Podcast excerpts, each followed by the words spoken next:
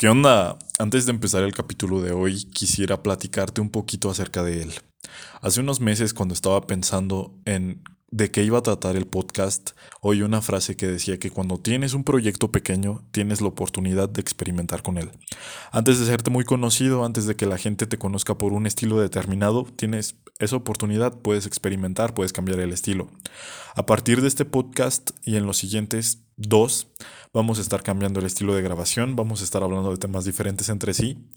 Y en este en especial estamos em, alterados por algunas cosas Em, espero que no se note mucho, pero creo que estamos siéndole fieles a los temas que vamos a hablar hoy. Espero que te guste el capítulo, espero que lo disfrutes.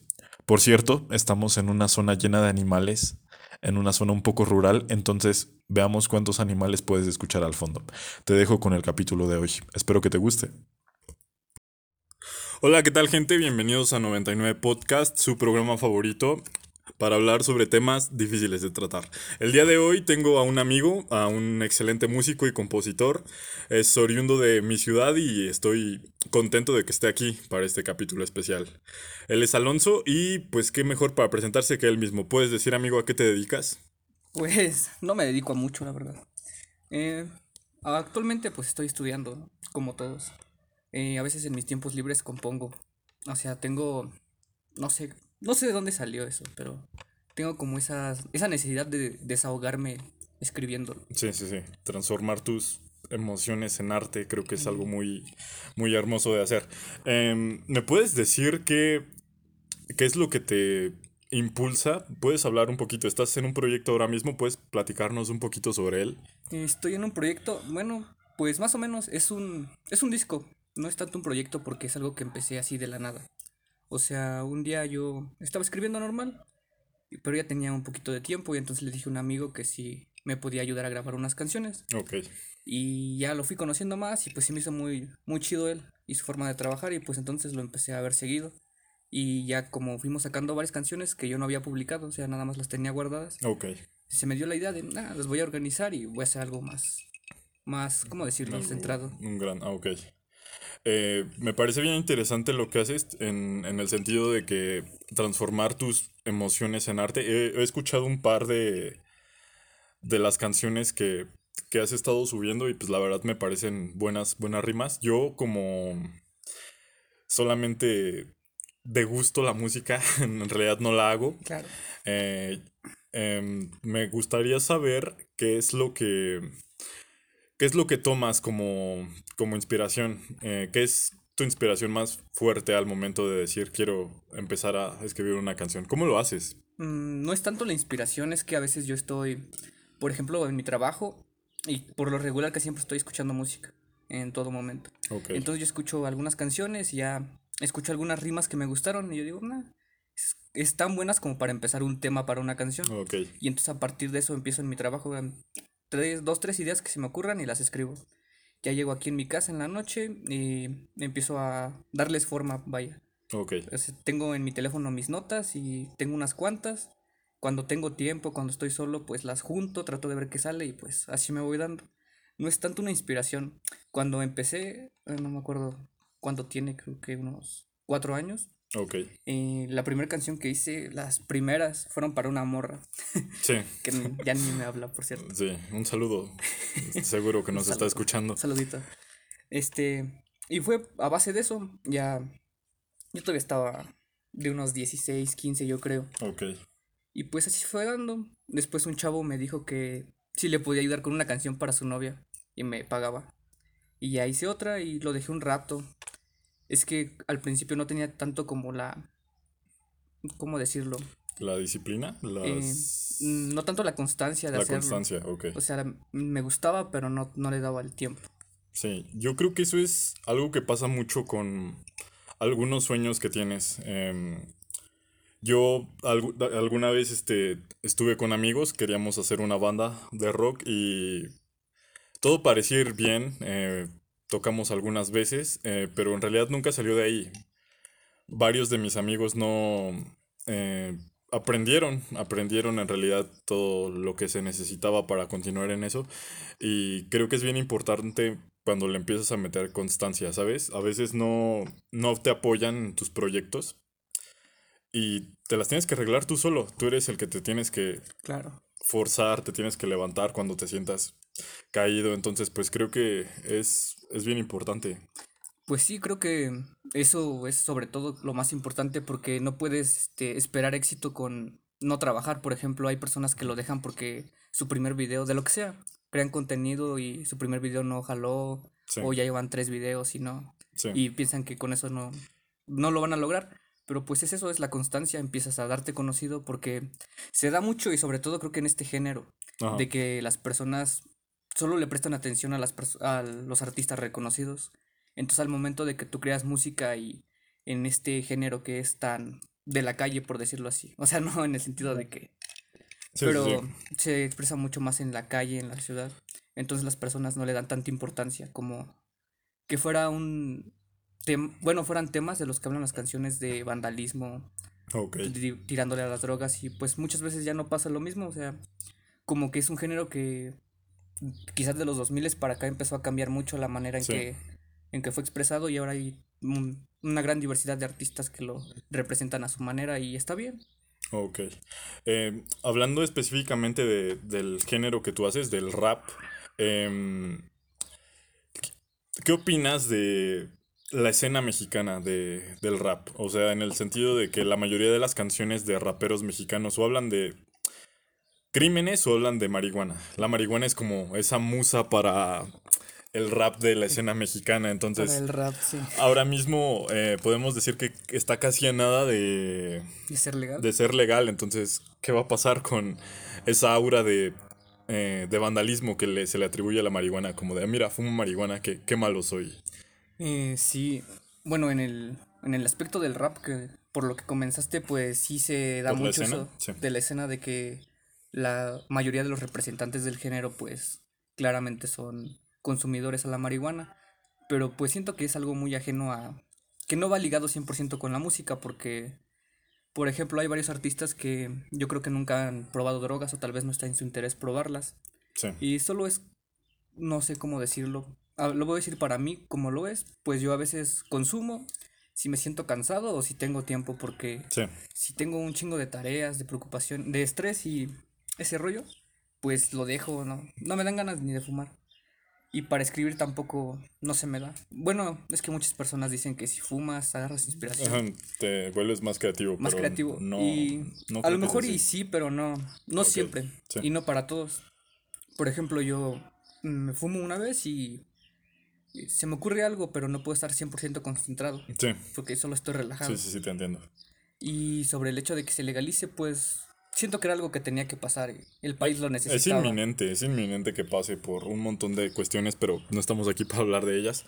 Em, eh, acerca de lo que mencionas sobre cómo toda la escena de, de raperos sí hablan fuertemente de, de, este consumo de sustancias y también como dices, tú no sientes que dependas de esas sustancias para escribir buenas, buenas líneas. Eh, ¿Qué opinas de la gente que sí? ¿Qué opinas de la gente que cree que consumir sustancias los, los va a hacer hacer la canción del año? O sea, mm, ¿crees que esté bien atribuirle tanto poder a la hierba? A la marihuana. No, pues realmente no. Y la verdad, eh, dudo que muchos artistas profesionales no puedan escribir bien sin, sin consumirla o hacer una...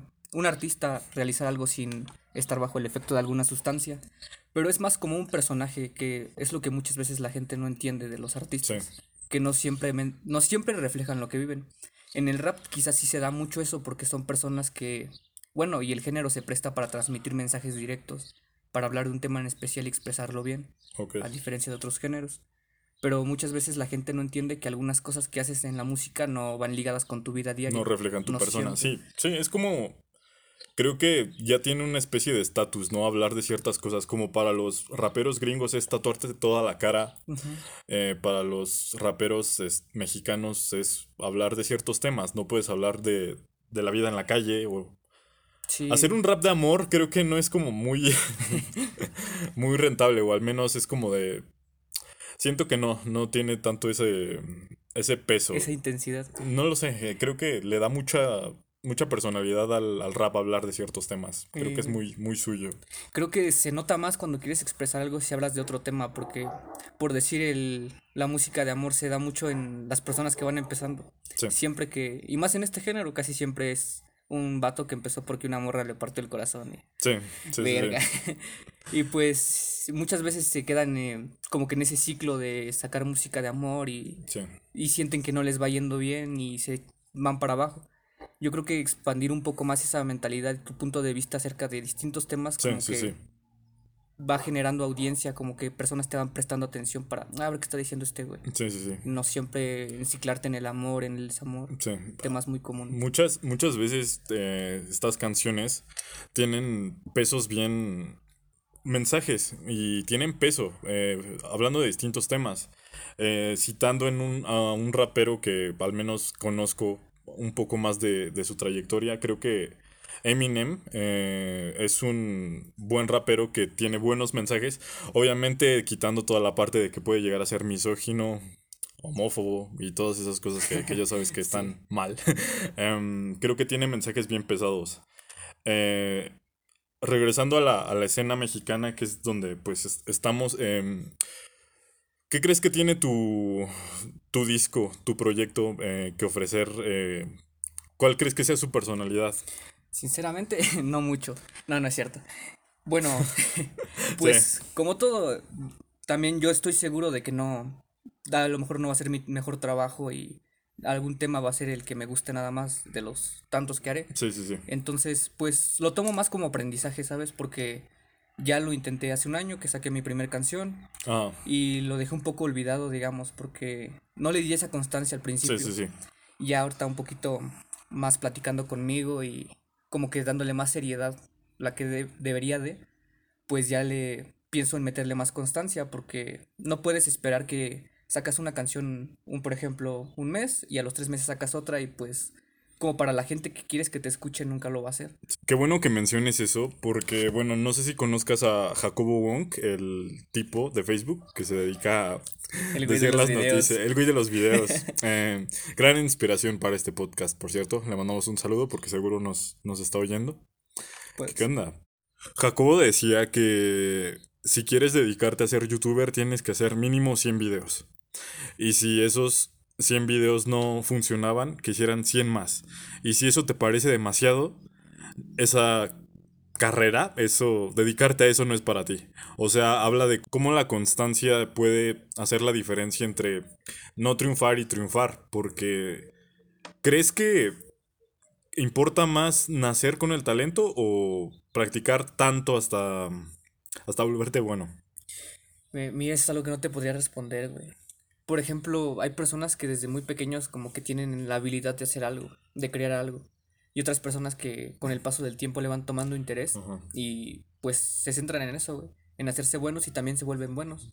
Entonces depende de las circunstancias de cada persona, pero creo que nada te limita a poder expresar tú mismo lo que sientes a través del, del medio que te guste, sea la música, el arte. Igual pienso que la práctica puede hacerte increíblemente bueno. Claro. Y obviamente si hay gente que nace un poquito más con dotes ah, alrededor de eso. Creo que hablando hace un rato sobre el tema de la marihuana, ¿crees que... ¿Qué opinas de la gente que la consume en su vida diaria? ¿Qué opinas de fumar marihuana en la mañana y salir a trabajar? ¿Qué te puedo decir, güey? no es cierto. Este, mira, pues yo creo que tanto como consumirlo en su vida diaria ya es más complicado porque obviamente tiene sus efectos secundarios, te sientes un poco cansado, a lo mejor te da sueño y... Sí. Pues no, al menos yo no lo haría para irme a trabajar. Sí. Este, yo, si tengo una responsabilidad no puedo llegar de mala manera, ¿no? Ok. Entonces, a lo mejor sí lo he hecho, pero pues ya... Ok, sí, pero de ahí aprendiste, ¿no? Sí. Em, tengo eh, de alguna manera la visión de que si sigues siendo productivo si sigues haciendo tu vida, digamos, normal. Eh, con y a pesar de eso, eh, deberías poder hacerlo. Em, o sea, hablo del consumo de sustancias, en específico solamente de, de la marihuana en sí. No, no quiero eh, expandirme a, más drogas que, genuinamente pueden distorsionar tu, percepción, de, la realidad, del mundo. Entonces, creo que al menos hablando en el caso específico de la marihuana, em, si puedes continuar tu día a día con, con ella, puedes hacerlo. O sea, no hablo de echarte un porro en el baño de tu trabajo, sino... no sé, poder hacerlo, eh, al menos cuando termines. O sea, el, el punto es consumirla. Eh, no antes, no después. entiendo por lo que vas, pero yo siento que eso ya es un tema que depende de cada persona, ¿no? De cómo lo controle, porque hay personas a las que les hace muy bien, o se sienten positivos, se sienten tranquilos, se calman mucho, y otras personas, en casos que les da la pálida, por ejemplo, de que te sientes mal o un pedo así, pues eso ya es lo que cada persona necesita, bueno, consiga, ¿cómo decirlo? Controlar. Adaptarse a ello, ¿no? sí. Entonces creo que si puedes hacerlo, pues es bastante válido. Obviamente no creo que lo hagas minutos antes de entrar al trabajo. Eh, no deberías hacerlo si lo haces y probablemente te metas en, en, problemas. en muchos problemas. Em, regresando a tu proyecto, ¿puedes contarnos alguna historia de alguna canción que digas esta es buena, esta fue buena? Pues una historia de algún tema, eh, no podría decirlo tanto así porque muchas veces las personas piensan que cuando escribes una canción diciendo algo, por ejemplo, atacando a una persona, creen que directamente tienes un enemigo y no es así. Muchas veces las cosas que yo escribo, cuando escribo canciones de ese tipo, pues son con pensamientos de varias personas que, que es como... ¿Cómo te lo explico? Mira, antes yo solía mucho buscar problemas, era mucho de enfrentar a la gente y tener ese tipo de, comportamiento, ya después te das cuenta que eres un pendejo por actuar así en cualquier lado. Obviamente. Entonces, pues me fui cambiando un poco en ese aspecto, como después de varias situaciones, pues ya dije, mejor no me enojo. O sea, sí tengo pinche un carácter un poco pesado, pero no me enojo tanto con las personas al grado de querer buscar un conflicto. Pero pues esa eso lo cambié por ideas y como que transmitirlo en un mensaje es cuando yo escribo una canción trato de desahogarme en la canción de lo que estoy viviendo, de lo que estoy pasando. Entonces si, por ejemplo, alguien me hizo algo, alguna situación, pues yo pienso en lo que pasó y trato de darle como otro sentido a eso. O sea, no sé si has puesto un poco de atención en mis canciones, a veces algunas líneas son en barras, se dice en el rap. En barras, sí, sí, sí, Es eso. Entonces trato de como jugar más con ese tema, o sea, con las cosas que quiero decirle a varias personas, pues las pongo en una canción, las meto todas en una canción y al final parece que es para una sola persona, pero no. Y así funciona creo que esta, este movimiento, este género. Muchos de los artistas no, no siempre tienen una, un, un rival, por así decirlo. Es solo expresar lo que sientes y es, a veces la gente no entiende tampoco eso de que muchas de las veces ya estás en un personaje, no, no es 100% lo que tú vives, lo que estás transmitiendo, pero trates de darle como esa emoción o algo más que lo representa lo que estás haciendo. Ok. Me parece interesante lo que dices sobre crear personajes. Eh, hay muchos casos, en específico a David Bowie con el personaje de Ziggy Stardust. No sé si estés familiarizado con eso. No, creo que no lo he escuchado. Em, en 1971, eh, David Bowie empezó a escribir un disco que se llama El ascenso y caída de Ziggy Stardust y las arañas de Marte. Este disco, para entenderlo, tienes que saber que es un álbum conceptual, que es un álbum donde tomas una idea y la plasmas durante todo el disco. Él creó este disco que en lo personal creo que es un disco maravilloso donde cuenta la historia de Ziggy Stardust, un alien que viene de Marte a avisarle a los humanos que el mundo se acaba en cinco años. En el proceso conoce las, las maravillas del mundo, entonces es como él empieza a volverse adicto a cosas, a sustancias, eh, principalmente también a, al rock, a la música rock. Eh, en una época donde el rock era como el punto más alto de ser rudo y ser anarquista y todas esas cosas, él retó a las personas. El disco, aparte de tener esa historia sobre un alien, también habla sobre los pesares de, de, la, de los excesos de ser famoso, de ser una estrella tan grande. Em, él es un alien, es bisexual. en algún momento se transforma en mujer em, en medio de un concierto hipnotizando a todo el mundo. Eso también critica de alguna manera los estándares de belleza y cómo la gente se hipnotiza con caras lindas. Y también es una crítica al calentamiento global, porque el mundo se acaba en el disco por incidentes nucleares y ah, de, pues no sé, por el mismo calentamiento global. Entonces es como, me parece un gran disco y pues lo recomiendo mucho. Em, quería hablar contigo también de, así como se pueden, se pueden crear discos increíbles, em, ¿qué es lo que... ¿Por qué le dirías a alguien que debe escuchar tu proyecto? ¿Qué tiene que ofrecer tu proyecto? ¿Qué tiene que ofrecer? Mm, la verdad no, no, lo había visto tanto desde ese punto de vista, pero pues siento que es algo no tan convencional. Por ejemplo, de eh, referirte mucho a un tema hasta que lo gastes, hasta de que siempre, después de un momento suene repetitivo. Entonces trato de como buscar esa variación. A lo mejor no en la manera de decirlo, pero sí en las cosas que digo. O sea, no, no repetirme tanto en el mismo tema o a lo mejor sí hay ideas que pueden encajar con lo que estás transmitiendo, pero no siempre engancharte con lo mismo y darle vueltas una y otra vez porque lo vas a terminar quemando y después de un tiempo no te va a volver a funcionar. Es como que un recurso que tienes para escribir. O sea, siempre hay un tema principal del que puedes hablar, pero con el que te puedes expandirte a más puntos, o sea, no basarte en lo mismo, no contestar con lo mismo, cambiar como que esa perspectiva o transmitir tu punto de vista, pero con cosas que tengan sentido para la audiencia, o sea, que la persona que lo escuche lo entienda desde el modo en que lo está viviendo, no como tú es, es como para o sea, es como un lugar común no de relacionarse con ciertas historias, o sea, todo el mundo ha estado, por ejemplo, enamorado ya, tenido el corazón roto, ¿no? Es como de algo que todos, fácilmente nos podemos lo generalizamos de hecho es, muy de los artistas generalizar un problema antes de que empezáramos me dijiste de que cuando hablara de un tema no contextualizar a de quién estoy hablando, sino de una situación en general. Y es lo que muchas veces los artistas hacen. Este quieren expresar un tema, pero no se refieren a una persona en específico.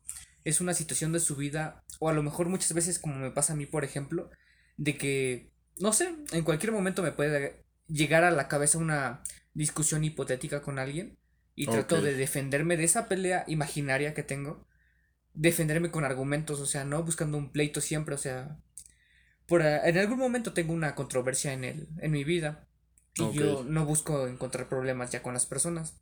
Entonces lo canalizo, lo empiezo a pensar. una manera de desahogo, ¿no? Haciendo eh, ese. Pero más personal, o sea, no hacerlo público. Sí, por supuesto. Ya en mi cabeza, ya cuando vengo de regreso a mi casa, yo voy pensando, nah, pues si le hubiera dicho esto, pues hubiera tenido sentido. Bueno, en mi caso tiene sentido, pero no discutirlo con alguien que a lo mejor no lo va a comprender. Sí, sí, sí, sí. Entonces yo digo, no, pues esto, este argumento tiene sentido, lo quiero transmitir, pero de esta manera. Y generalizo el problema de lo que estoy queriendo contar. Alguna vez eh, escuché que cuando sintieras que estás por decir algo, eh, algo que sea pesado, algo que sea fuerte, que primero lo escribas y cuando lo ves en papel eh, juzgues qué tan bueno sería decir eso. un tema delicado. Un tema delicado, ¿no? Antes de cualquier cosa, escribirlo y ver cómo se ve en el papel. No, no se me ha no, no se me da mucho eso de escribir sobre temas muy delicados. A lo mejor alguna idea sí la he transmitido, pero no se me da lo de escribir temas delicados. Y a lo mejor no en ese contexto, pero sí he tenido pensamientos de que digo, déjame ver lo que estoy diciendo y luego veo si es algo que pueda compartir. Porque no. Eh, más en este género se da, sobre todo, de que no puedes. A lo mejor si tienes un personaje y estás transmitiendo una historia, estás contando algo, pero tampoco puedes convertirte en el personaje. O sea, no puedes tú cambiar tu forma de ser por convertirte en este personaje. O sea, la, a lo mejor la, la gente lo tiene presente y tú estás entendiendo que estás en un personaje pero no puedes transformarlo en tu vida diaria. Los artistas llegan hasta cierto punto de que lo que están diciendo es verdad, pero lo quieren hacer más notorio con otro contexto. y llegando a más gente. Sí, ¿llegó algún momento en que el personaje absorbe a la persona o...? Porque, o sea, hay, hay muchas personas altamente transgresoras. O sea, podría ser un ejemplo eh, Donald Trump, que es como ya sabes, un tipo que parece bastante radical que en ciertas cosas. Siento que de alguna manera él se transforma en este personaje también cuando grita cosas que son completamente, completamente innecesarias. pero, ¿sabes? Le funciona. Eh, el, el tema con el debate de Estados Unidos fue que la mayoría pensó que Donald Trump había ganado simplemente porque él fue el que insultó más, el que levantó más la voz y el que el que insultó mejor a, a Joe, eh, entonces a Joe, como si lo conociera toda la vida. Mi compa. Eh. Mi compa, íbamos juntos. No, Biden. entonces es como de todo el mundo pensó que Donald había ganado porque fue el, el sujeto que más insultos lanzó. Es como eh, esta figura del bully de es gigante, él, él gana. Él intimida. Él te insulta, él te dijo la peor grosería. Siento que él tenía muy buen. Bueno, no era como que buenos argumentos lo que tenía, pero este representaba mucho lo que se transmitía ser estadounidense en ese momento. Sí, sí, sí. O sea, anteriormente no estoy muy enterado de la historia de Estados Unidos, obviamente. Pero pues a lo que se ve es un hombre que conserva muy bien los principios que tuvo a lo mejor de ser una persona que intimida a su contrincante. Eh, también de estos valores de patriotismo muy, muy gringo, que es como de mi, mi, país, es el mejor, es, el más grande. Eh, patriotismo que puede volverse nacionalismo, pero es e, eso es un tema un poco más delicado. De hecho, es bastante complicado pensar en eso porque a lo mejor no es tu intención volverte así, pero estás en es tu nación, donde te desarrollaste, donde viviste, donde aprendiste y pues tratas de cuidarlo. Y hay personas que entienden y que tienen empatía con el resto del mundo, como de, por ejemplo, ahora con la pandemia, pues todos nos lo estamos viendo mal. Entonces hay países que donan cierto porcentaje de sus vacunas para otros países y, En, y en ese momento realmente no las necesitan y por eso lo están haciendo. O sea, están vacunando, pero pues esas que les sobran les van a servir más, bueno, después. Ajá. Y tienen ese sentimiento de empatía y hay personas que no lo tienen como de, no, mi país es primero y hasta que, o la región donde me desarrollé esté bien, hasta que yo esté bien y mi alrededor esté bien, quiero que el resto estén bien. Pero bueno, en, ese caso de Estados Unidos, que sería como cediéndonos vacunas, yo creo que hay un pacto de por medio de te cedo estas vacunas, pero tienes que darme ciertos permisos y ciertas concesiones. Eh, regresando a, a este tema de, hablando del patriotismo gringo muy, muy arraigado, ellos tienen ese, esa visión del mundo de que ellos son los más grandes y los mejores y, todo eso. Eh, y nosotros, eh, curiosamente, tenemos la visión como del oprimido, del oprimido, pero que algún día la va a romper, que algún día vas a liberarse de los opresores. Es como de así estamos criados y de alguna manera eso va muy ligado a cómo nos comportamos nosotros. Entonces, pues creo que eso es lo que nos tiene de alguna manera educados como estamos y cómo em, permitimos que nos exploten a veces en, el trabajo porque ya sabes, eh, los oprimidos algún día serán no oprimidos o los opresores, como quieras verlo. Entonces es como pues no sé, me parece algo, algo bien chido. No sé cómo llegamos aquí, la verdad, pero creo que es un, gran tema del cual hablar. pero regresando a tu proyecto, eh, ¿qué más? Si le tuvieras que decir a alguien, oye, por esto debes escuchar mi disco, ¿qué, ¿por qué sería? Eh, no sería tanto que... Ah, no sé cómo explicarlo. Por ejemplo, al principio cuando empiezas a componer, pues tú quieres dar a conocer lo que estás haciendo. Sí. Y pues lo compartes con tantas personas que sabes que a lo mejor lo van a escuchar y pues tienes como que esa, ¿cómo decir? Esa crítica de las personas que están a tu alrededor. Pero después de un momento como que lo dejas de hacer con la intención de convencer a alguien, o sea. Tienes que buscar lo que tú quieras transmitir, que te sientas cómodo, que te sientas de la mejor manera para contarlo, o sea, no puedes eh, hablar sobre experiencias que no has tenido porque obviamente no las vas a poder transmitir de la misma manera que una persona que sí. Y pues básicamente es eso, güey, no no hablar tanto de bueno, no inventar tantas cosas, o sea, es más transmitir lo que tú sientes, lo que tú piensas y de una forma de las personas te vayan escuchando por eso, o sea, de de que en algún momento alguien llegue a escuchar una canción tuya y se siente identificada con eso. Ok. Ya es como que una cuestión más de llegar a la persona que te está escuchando. Ok. No solo pedirle que te escuchen, sino lograr que te escuchen sin que tú se los pidas. Ok, eso. Es una buena respuesta, amigo. Siento em, que me fue muy, muy en ese Sí, sí, fue, pero fue como de escúchalo, está bonito, ¿no? Quizá pudiste englobarlo en eso. era eso, pero no Mira, escribí esto, toma. Em, pues me parece muy cool, amigo. Eh, creo que eh, debemos apoyar este tipo de proyectos. Obviamente, si tienen algo que ofrecer, algo que ya sabes, este que sea un, un disco que puedas disfrutar, ¿no? Porque obviamente si no lo disfrutas, pues no lo vas a oír y creo que apoyar proyectos para mantener viva la escena, ¿sabes? O sea, todo el mundo que quiere hacer unas buenas líneas. Eh, transmitir algo. Transmitir algo, darle una oportunidad, ¿no? Contar una historia. Sí, sí, sí. Si tienes algo que decir, creo que deberías hacerlo. Intentar al menos hacerlo. Entonces, pues darle una oportunidad a estos... Eh, eh, ¿cómo sería? Artistas emergentes, no sé, ¿cómo te llamas? Talentos emergentes. No sé si llamarme talento, la verdad, pero pues, pues estas personas que quieren hacer algo. Algo, entonces sería como darle una oportunidad y si realmente pues no te gusta, pues no tienes por qué verlo, pero dar oportunidades creo que puede, ya sabes, hacer algo bueno por alguien más. Quizá conoces a tu próximo músico favorito eh, o quizá no, pero es lo lindo de eso. No se me ha dado eso de conocer personas de aquí, de cerca a mi localidad, de que sean grandes talentos o que logren resaltar y entonces como que esa es una motivación extra para mí porque casi siempre, como que ser el primero de algo te da esa motivación extra que necesitas para... A lo mejor dices, sí hay personas que lo están haciendo, sí. hay grandes talentos que lo están haciendo, pero que yo conozca o cercanos a mi entorno, pues la verdad no.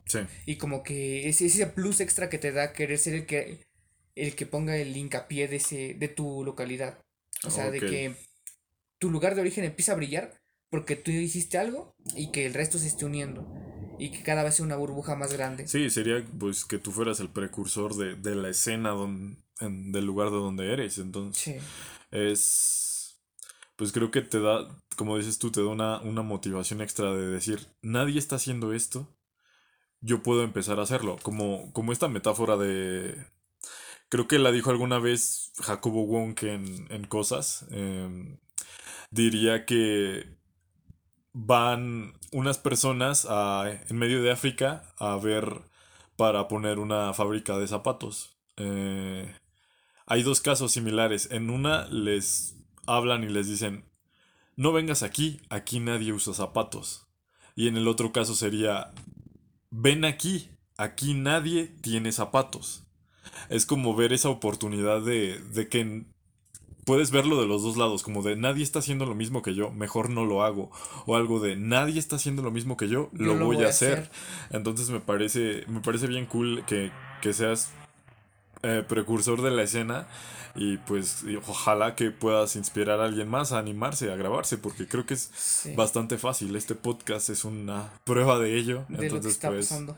No, la verdad no me siento precursor de nada. O sea, realmente cuando yo empecé a sentirme apasionado por esto eh, fue un poco tarde, o sea, la música llegó para mí muy temprano en mi vida, a lo mejor yo era un niño de unos 4 o 5 años. Pero yo tenía un tío que casi siempre que, que venía aquí donde yo vivía, pues él llegaba en su carro y tenía música del Cartel de Santa. O sea, yo la canción de Perros, por no hacerle promo. Gran canción. Gran canción. E, esa era de cada que yo lo veía, era porque llevaba, llegaba con esa canción. Y desde allí ese, ese ritmo se me daba mucho. Bueno, no ese ritmo, literal. O sea, como que ese género se me. Me, me latió bastante el, el boom bap de las. En ese momento no sabía qué era. Pero el ritmo que lleva cada instrumental de una canción se sentía muy. con esa intensidad de transmitirte algo. Ok. Ya fue pasando el tiempo y yo nunca dejé de escuchar ese género. A lo mejor escuché otros que ya no lo frecuento. Pero sí me dio mucho eso de seguir ese estilo. Y en la secundaria, pues, en la secundaria pasas mil mamadas. Sí. No, ¿sabes? Sí. Verga. Bueno, y en la secundaria me empecé a pegar mucho más a ese género por algunos compañeros que conocí en los primeros años. Ok. Que son tres. Este, los conocí en primero. Y se me dio mucho más este, escuchar ese género. Después de un momento ya, segundo, tercero de secundaria, empecé a escribir las primeras cosas que me llegaban a la cabeza. Y en ese momento yo era muy de... No sé cómo explicarlo. Eh, yo era una persona muy cerrada. No era tan de tener amigos. A lo mejor con las pocas personas que llegaba a convivir o que salía con ellas, porque tuve novias. Eh, no era muy de expresar bastantes cosas. Y entonces la música era como que ese, ese punto en el que yo podía hablar de lo que yo quisiera, pero no hablarlo, o sea, expresarlo. Ok. Y entonces cada que yo sentía una emoción o quería transmitir algo, quería decir algo, pero no sabía cómo, yo lo escribía, pero nunca lo compartía. Ya después de un momento eh, empecé a crecer un poquito más, ya pasé a la prepa y pues mis primeros años de prepa fueron de puro desmadre. Tú sabes, de irte a beber, de valer verga en todo. en todo, sí. ese, ese era yo. Si conoces al güey que no está haciendo nada, pero saca 10, ese era yo. Ok, era yo. No, estaba seguro de que. Verga. Es que sí pasa, güey. No, no bueno, sacaba 10. No. yo tengo una historia bastante interesante de eso porque cuando yo pasé tercero de prepa, yo estaba valiendo completamente verga. Sí. Yo era el, el vato de 7, pero a huevo sacó 7, sí pasó. ya de un momento a otro yo como, no sé cómo me llegó ese momento en el que yo dije, verga, ya no soy un niño. Sí. No sé qué, en qué momento te llega eso. En algún momento te pasa, ¿no? Sí, Pero, güey, tú estás bien tranquilo en tu pinche desmadre, pensando mamada y media, y de repente te llega ese de, verga, ¿y qué voy a hacer mañana? No hay plan, no, hay, no hay nada, ya no eres un niño.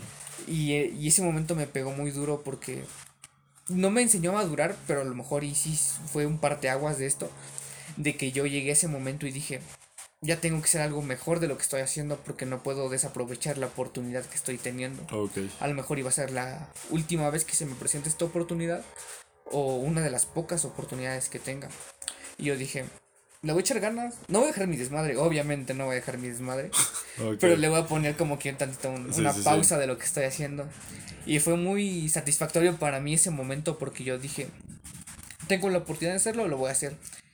Y así vieras con, bueno, después de que pasé a quinto semestre de prepa, me sentí como que el güey, el, la morra castrosa del salón, por así decirlo. Yo era el güey de hasta enfrente, o de los primeros de enfrente, y no mames, me juntaba con los morros que sacaban 10, que, que diario entregaban todo, y yo dije, nah, de aquí soy. Me quedé ahí, no mames, no, no era por aprovechar de ellos, pero me sentía muy retribuido de lo que ellos sabían. Porque estaba aprendiendo bastante, pero de ellos creo que juntarte con las personas que saben eso es el mejor alimento de tu educación. Es, así, ¿no? Juntarte con las personas correctas, con... Ah, sí. A los que les importa. a los que les importa. Creo que pueden, pues ya sabes, si estás yendo por el mal camino, eh, juntarte con las personas correctas, creo que te ayudaría mucho. Y, y, no es tanto las personas correctas, casi siempre tú, eres, tú eres el que decide con qué personas juntarte. Y si tú estás mal, te vas a juntar con ah. personas que están mal. Ah, sí, sí, sí. Debes eh, aprender como a saber qué quieres tú antes de querer encajar en un grupo que ya existe. Sí. Saber quién eres, conocerte primero. Ok. Pues sí, pero bueno, también este, creo que también va mucho con, tu búsqueda de, de, identidad cuando de repente eras emo y después te volviste metalero y después te volviste fan de... Esa es muy la, muy la adolescencia, ¿no? Muy Como querer encontrar en dónde encontrar en dónde encajas. Y mira que para mí fue muy difícil ese pedo, porque yo no sabía dónde iba a quedar, güey. Yo estaba, y estaba en mi pedo de... No, no es por ser así, de que mi ego esté hasta acá, pero en la primaria, que todos, supongo que varios en la primaria son los más inteligentes. O sea, de que tú eres ese güey de 10, pero güey es la primaria. Pero para, para mí en ese momento era como de, ah, soy el güey de 10. Porque yo, este, yo, estaba chaparrito, estaba gordito. Y entonces yo decía. Yo ah". también. Yo, estaba, en lo que iba a estudiar ah. porque sabía que morra en la primaria no iba a tener. Ok, sí, sí, entonces Yo, yo creo que ni lo pensabas, ¿no? o sea, era como de qué. yo estoy en este pedo, este es mi pedo.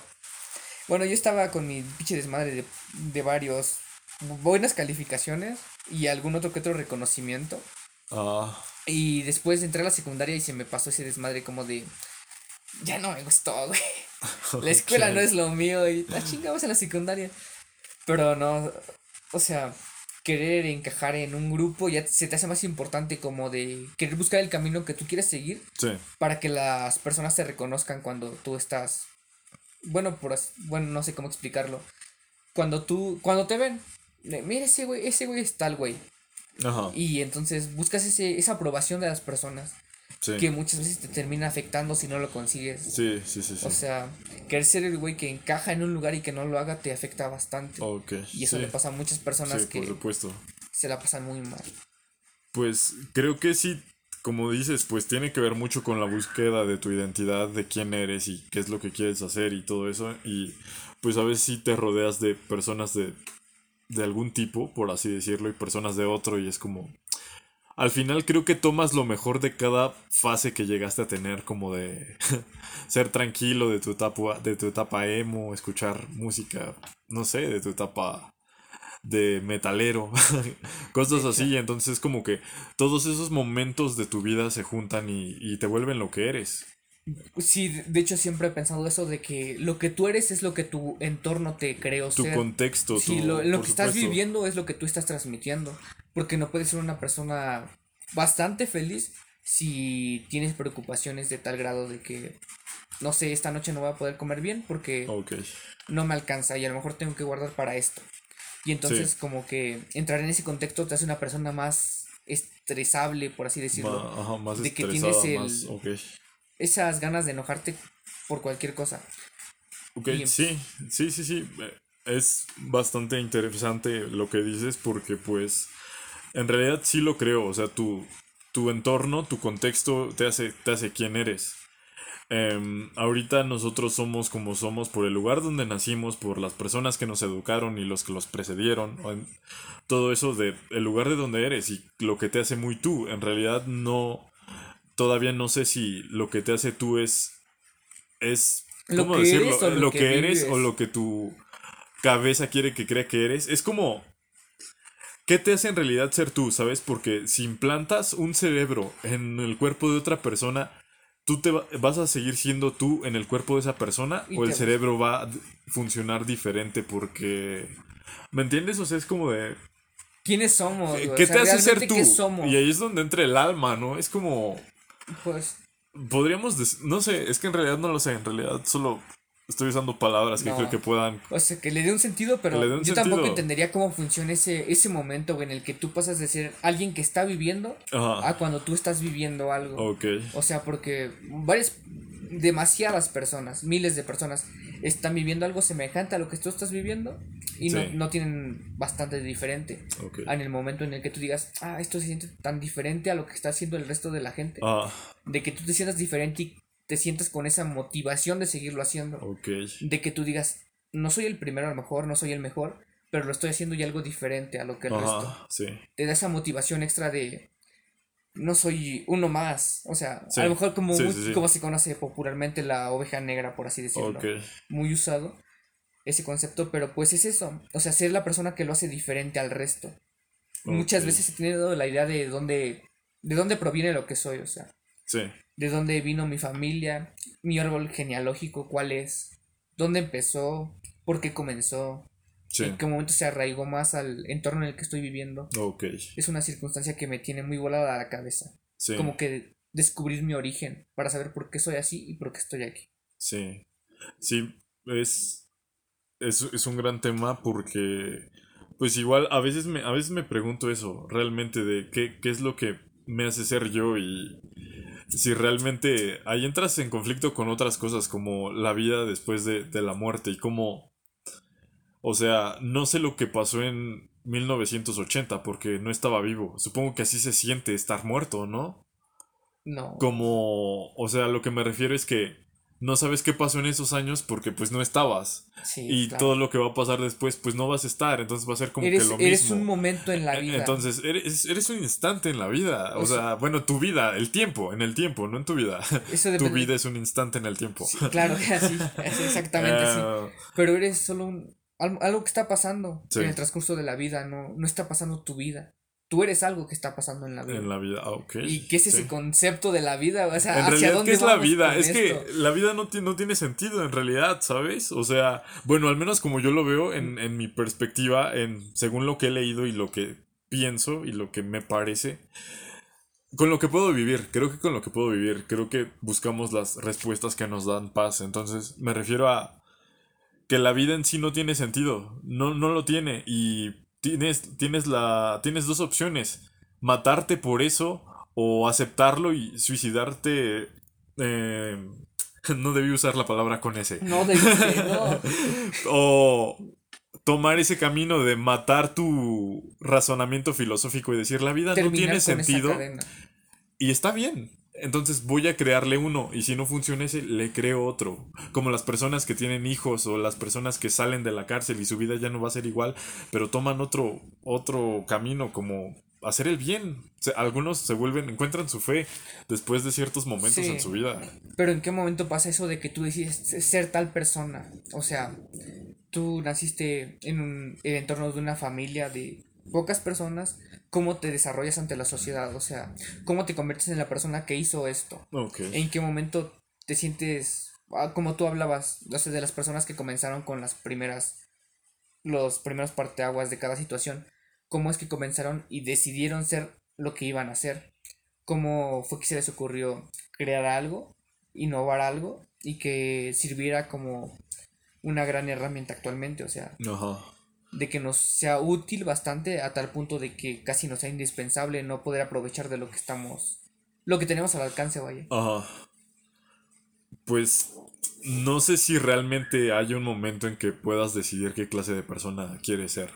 Supongo que todos los días que no decides gritarle a las personas, decides la persona que vas a ser. O cada día que decides no cometer un acto de un crimen. No decir algo, con, no decir algo. Con no, decir algo, ¿no? Como guardarte esa palabra. Ah, Sabes, no vale la pena, no lo voy a decir. Creo que es cuando decides qué clase de persona quieres ser, pero yéndonos para lo que tú decías de crear algo en algún momento y decir yo soy la persona, pues en realidad creo que ese tipo de cosas son las que llegan con base al esfuerzo. Iba a decir que llegan solas, pero no, no llegan solas, llegan a base de un montón de esfuerzo y dedicación. Y todo eso, y todo eso viene de decidir qué clase de persona quiere ser. Si quiere ser la persona que se la pasa estudiando y trabajando para conseguir cualquier sueño que tenga, creo que ahí decides. Pero ¿cómo pasa esto, güey? En el momento en el que dices, esto me gustó tanto, ¿qué es lo que quiero hacer?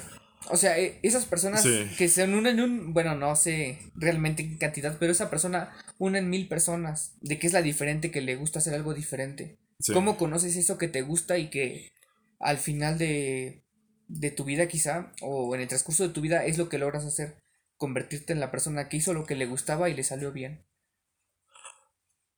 No creo que haya momento. No creo que llegue un momento en la vida en que digas, ah, sí, es, por aquí, es por aquí. Eh, es como que, no sé, eh, ahí regresaríamos al mismo tema. Es tu contexto. Si creces en una casa eh, no sé, eh, con carencias económicas, probablemente puedas tomar un montón de caminos, no quiero decir ninguno, pero de ahí, de ahí ha salido mucho, mucho talento, de ahí, de la calle han salido grandes, grandes raperos y... hay palabras que muchas personas transmiten a su manera, que tratan de enfocarse en lo mismo, que es que si no lo sufriste no sabes transmitirlo. Porque lo que realmente siente la gente es lo que las personas están transmitiendo y que vivieron. O sea, no puedes hablar sobre un mensaje o dar un mensaje de un contexto que no viviste a, una, a diferencia de una persona que lo vivió, que pasó por ese transcurso en el que tienes que ir superándote a ti mismo para lograrlo y como que recibir ese mensaje de una persona que sí, pudo. Porque en México, bueno, y en América Latina se da mucho eso de que las personas que triunfan son personas porque le pusieron empeño y porque realmente eran buenos en lo que están haciendo. Muchas de las personas de, de este lado del mundo, por así decirlo, no, no llegaron ahí, no llegaron a donde están, nada más porque tuvieran una bueno, nada más porque tuvieran ayuda o porque fueron apoyados por alguien. Las personas que están en donde están, están ahí porque ellos se lo ganaron. Y a base de Pero bueno, ahí, ahí estoy en desacuerdo con. Bueno, no totalmente en desacuerdo contigo, pero. Hay personas que están muy alto y no necesariamente se lo ganaron. Ah, eso sí no, se lo ganaron. Ahí entra de lo que hablábamos unos capítulos pasados, este, de la suerte, de cómo la suerte existe genuinamente. Eh, había, retomando el de lo que hablábamos en ese capítulo, es como había un profesor que me decía que cada que iba a hacer un examen te deseo éxito porque la suerte es para los mediocres.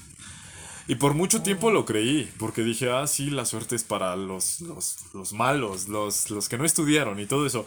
Y posiblemente pueda aplicar ahí, ¿sabes? Como de... De que si no estudias, pues no esperes un 10, no, no esperes todo eso. Pero aplica en eso. Pero también es obvio que hay un montón de gente que está en lugares privilegiados porque nació ahí. Eh, y me estoy yendo bien atrás, pero es que hasta el lugar donde naces eh, define qué clase de persona vas a ser o al menos en qué lugar vas a estar. Y cómo vas a vivir. O sea, te digo, podríamos haber nacido en medio de, de Asia Oriental y podríamos estar en peligro constante, pero no lo hicimos. Bueno, sí, podríamos nacer en un lugar donde estuviéramos sufriendo más necesidades de las que vivimos actualmente. Sí, ok. O podríamos haber nacido en Canadá, o podemos haber nacido en, no sé, en Alemania o en cualquier otro país con lugar donde, mucho pues mejor en Suiza. Entonces es como hasta el lugar donde naces define quién eres. Eh, no directa e indirectamente, sí, de, ambas maneras. No sé si dependa de la suerte, porque no sé cómo funciona la suerte. Yo, nunca, nunca me he sentido una persona con suerte realmente. siempre las cosas que quiero que pasen terminan no pasando, o las personas que no quiero que pasen terminan pasando. Ya lo di, lo repetí, perdón. este, pero sí, no, nunca se me ha dado eso mucho de la suerte. Pero siento que es algo que le llega a alguna persona algo bueno en cualquier momento sin importar nada. Pero, o sea, tú puedes ser la peor persona y te pasa algo tan bueno que dices, ah, ¿por qué pasó? O ser la persona muy buena del mundo y que digas, ah, al fin me pasó algo bueno. Después de, Depende de cada persona. No sé en qué momento te pasa algo bueno y por qué No sé, es que realmente es es, algo aleatorio. O sea, es que realmente, ¿qué es la suerte? ¿No crees que a veces también puede ser fácil eh, confundir esto, suerte, con. hasta con nuestras. Hasta con. No, hasta con nuestras creencias religiosas. Ah, también. De gracias a Dios. Creo que es, es fácil hacerlo un sustituto de tuve suerte a gracias a Dios, porque gracias a Dios estás vivo, pero entonces si mueres es culpa de Dios o, o, de quién es culpa, o es como de hoy le fue mal, hoy le no sé si me entiendas a lo que me refiero. Te entiendo más o menos, pero eh, sobre ese concepto no, no te sabía hablar mucho porque hace muchos años me separé un poco de la religión y pues sí, sí, sí. no es por profesarme ateo, pero realmente no, no me siento creyente de ninguna religión. O vaya, tampoco me siento como que sentirme en contra de las personas que creen en algo, porque no cada persona es libre de creer en lo que quiera. y si tiene una idea, pues obviamente debes respetarla, o sea, si tú crees en algo no significa que los demás deban creer en lo que tú crees. Debes respetar cada opinión. Y eso me ha dado mucho ahorita que estoy trabajando, que trabajo atendiendo gente. Entonces llega una persona y después de que lo atiendo me dice, que Dios te bendiga. Y, por, he visto personas así cuando llego a algún lugar que dicen, ah, que Dios no sé qué. O sea, dicen alguna pendejada nada más por decir que Dios no existe. Y pues si una persona mayor te dice, que Dios te bendiga, a lo mejor no es tanto apegado a la religión, pero es una costumbre y es, algo que debería respetarse. Ok, sí. Y yo siempre, aunque no, no sea fiel creyente de esta religión, pues yo agradezco y digo gracias igualmente, porque es algo que, se, es, debería Es una cuestión de respeto, ¿no? O sea, y, y está bien, obviamente también si, si no lo quieres decir, si no lo quieres aceptar, pues igual porque interfiere en tus creencias religiosas, pues no sé, tratar de no llegar a esos extremos donde comienzas, ya sabes, una discusión de no de un tema que no, tienes cómo ganar de ningún lado no hay, no hay manera. de ganar ese tema sabes y creo que eres libre de creer en lo que quieras em, pero respeta también lo, lo que creen. Lo que el resto de la gente sí por supuesto. Entonces pues regresando y ligando estos dos temas eh, hasta tus creencias pueden afectar tu, pueden manera, afectar de tu manera de ver la vida. Claro. Pues muchas gracias, bro. Te agradezco un montón. Eh, creo que este ha sido de los episodios más... Eh, que me he sentido mejor Yo también. hablando de ciertas cosas. Entonces, pues, hombre, estoy, estoy contento de, de que estés aquí eh, para invitar a todas las personas que nos escuchen que chequen el proyecto. Les voy a dejar el link en, la descripción, depende de donde nos estés oyendo. Y te agradezco mucho, bro. Te agradezco, a ti por, por, darme tu espacio más que nada. Sí, sí, amigo. Siempre eh. había querido platicar algunas cosas que siento y pues qué bueno que estés la oportunidad. Es, cool, sí. Pues te agradezco un montón, amigo. Gracias por, por estar aquí. Eh, y nada, eh, te mando un abrazo donde quiera que nos escuches. escúchanos donde quieras, en los lugares que ya te mencioné. Y nos vemos la próxima. Adiós. Nos vemos.